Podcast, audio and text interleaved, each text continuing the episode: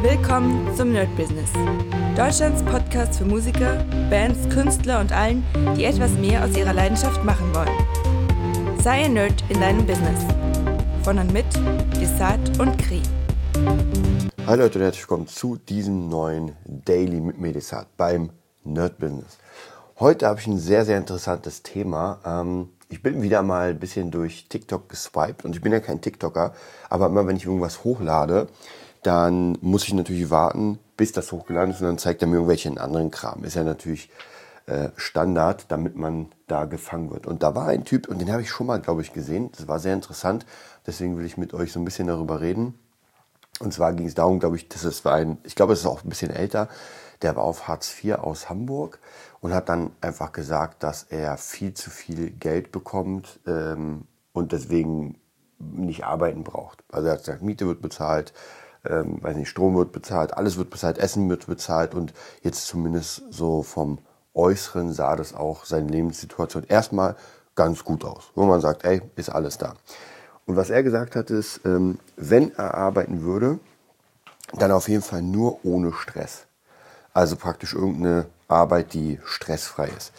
Ja, das ist immer ein bisschen schwierig, weil, naja, welche Arbeit ist schon stressfrei? Also klar, vielleicht nichts gegen Nachtwächter, aber vielleicht ist Nachtwächter nicht so stressig, weil, keine Ahnung, man ist auf dem Parkplatz und.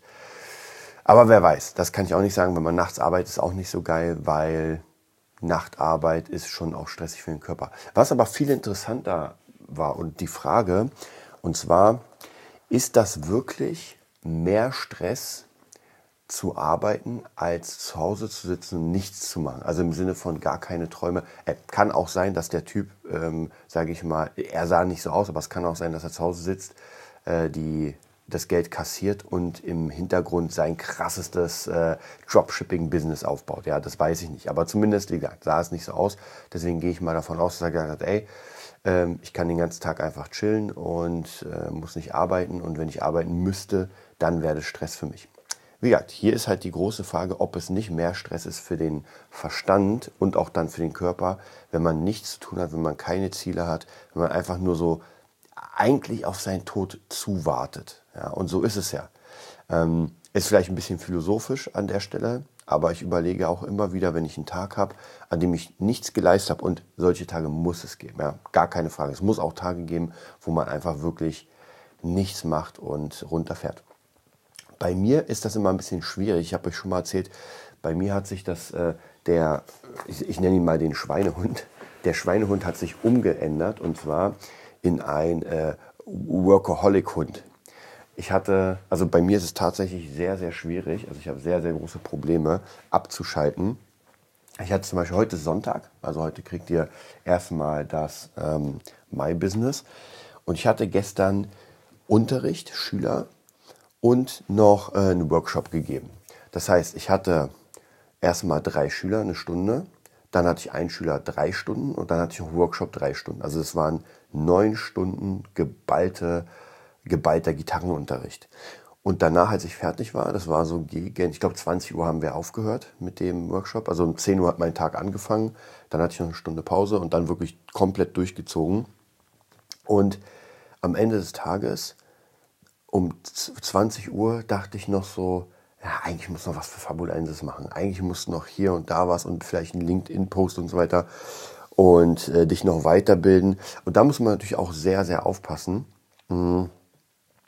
Denn wenn man sich dann überarbeitet, also wenn man gar nicht mehr zur Ruhe kommt, dann kann es auch sehr schnell sein, dass man zu einem Burnout kommt und wirklich nicht mehr kann. Und da muss man auch wieder sehr, sehr aufpassen.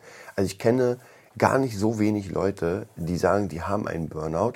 Und ich glaube, das reden sie sich selbst ein. Ja, weil, keine Ahnung, es gibt ja tausende Umstände, die das so begünstigen können. Und dann gibt es natürlich Leute, die das wirklich haben. Also das will ich auch gar nicht unterstellen. Aber es ist viel, vieles ist einfach sehr, sehr krasse Kopfsache. Und jetzt nochmal, um zurückzukommen zu unserem Fall, zu unserem ähm, Hartz-IV-Fall. Ähm, ich glaube, es ist genau diese, diese, Grauzone, ja, weil theoretisch hat er natürlich recht. Nehmen wir mal an, er würde in einen Job gehen, der ihm gar keinen Spaß macht, der nur Stress ist und der wirklich sein Leben verkürzt, weil, ähm, naja, weil es einfach nicht optimal ist, sage ich mal, dann ist es natürlich auch scheiße. Ja, dann würde ich auch vielleicht sagen, ey, warum sollte ich mir mein Leben kaputt machen für jemand anders? Nehmen wir an, ich arbeite in der Mine für einen Hungerlohn.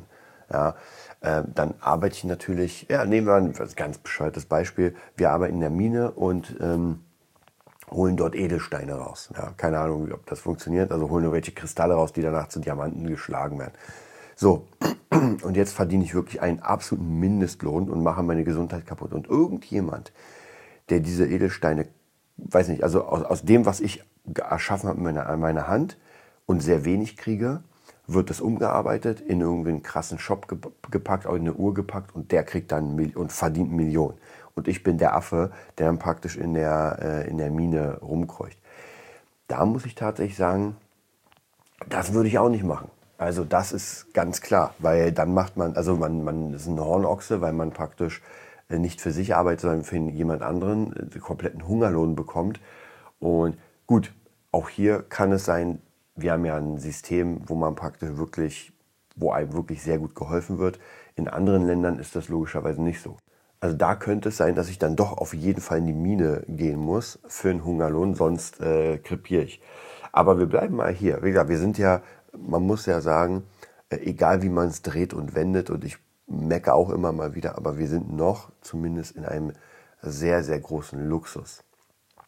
Also die, diese ganzen vielen Auffangnetze. Was halt unfair ist, ist natürlich so ein bisschen der Mittelstand, weil äh, dem Arm, wenn er nicht ganz dämlich ist, wird eigentlich meistens geholfen. Also zumindest hier in Berlin, wenn man sich nicht komplett dämlich anstellt, geht man zum Amt und es gibt Hilfe. Klar, kann immer mehr, aber es gibt Hilfe.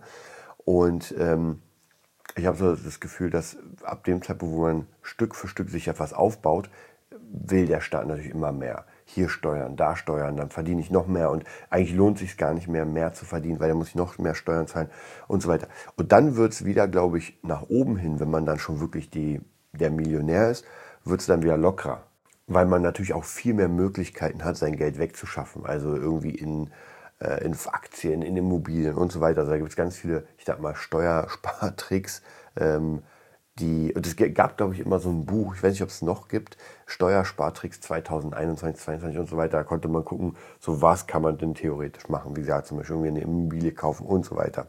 Mhm. Und aber wenn man das Geld nicht hat, dann ist es natürlich schwierig, eine Immobilie zu kaufen, weil das Ding ist nicht günstig. Und äh, wenn man das auf Raten holt und so weiter, dann ist man wieder, dann ist es meistens auch kein, kein Geschäftsmodell, sondern da zahlt man erstmal drauf. Und man will ja sein Geld sozusagen so gut wie möglich schützen. Und wenn ich praktisch einen Kredit aufnehme, äh, dann Inflation, Zinsen und so weiter, dann ist das vielleicht nicht so optimal. Also von dem her, in der Mittelschicht ist es dann am schwierigsten, irgendwie was aufzubauen. Der Arme natürlich, für den kann, der kann gar nichts aufbauen, aber jetzt, wenn man zum Beispiel äh, im Amt ist, dann hat man halt den Vorteil, dass alles bezahlt wird. Und ich muss auch sagen, ganz ehrlich, ähm, und ich kenne ein paar Fälle, die, ähm, die was aufbauen wollen und bei denen glaube ich sogar, dass das funktioniert. Die sagen dann, okay, ich nehme das Hartz IV erstmal oder jetzt mittlerweile ja Bürgergeld, glaube ich, und versuche diese freie Zeit, die ich habe, durch das Bürgergeld, weil ich ja nicht arbeiten muss, zu nutzen, um etwas aufzubauen. Und das finde ich vollkommen in Ordnung. Ja. Ähm, weil man nimmt sich einfach die Zeit, um etwas zu tun.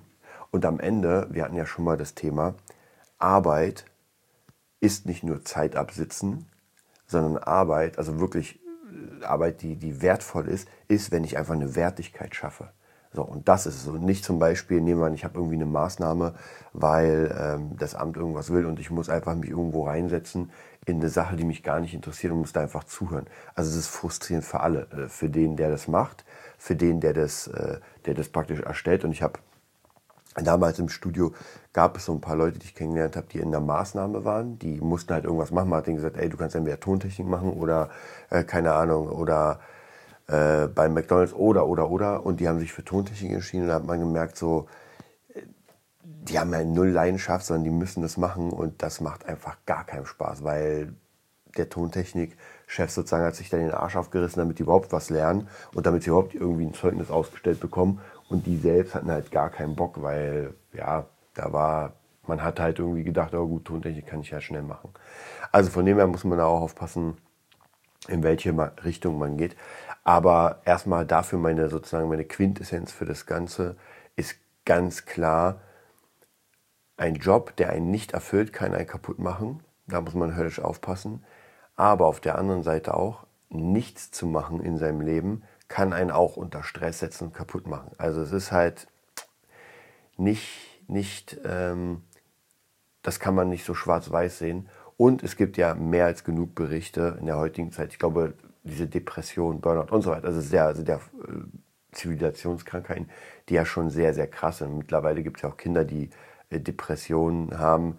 Ähm, wo, wobei die Frage ist, ob das nicht schon immer so war. Nur weil man es jetzt kennt, weil man es jetzt benennen kann, ähm, es, ist, es kommt ja nicht von ungefähr etwas. Ja. Wobei natürlich klar, wenn man zum Beispiel einen Bürojob hat und die ganze Zeit sitzt, dann ist klar, dass man körperlich äh, kaputt geht. Ja, da muss man was dagegen tun. Früher gab es gar nicht so viele Bürojobs, das heißt, die Leute haben sich bewegt.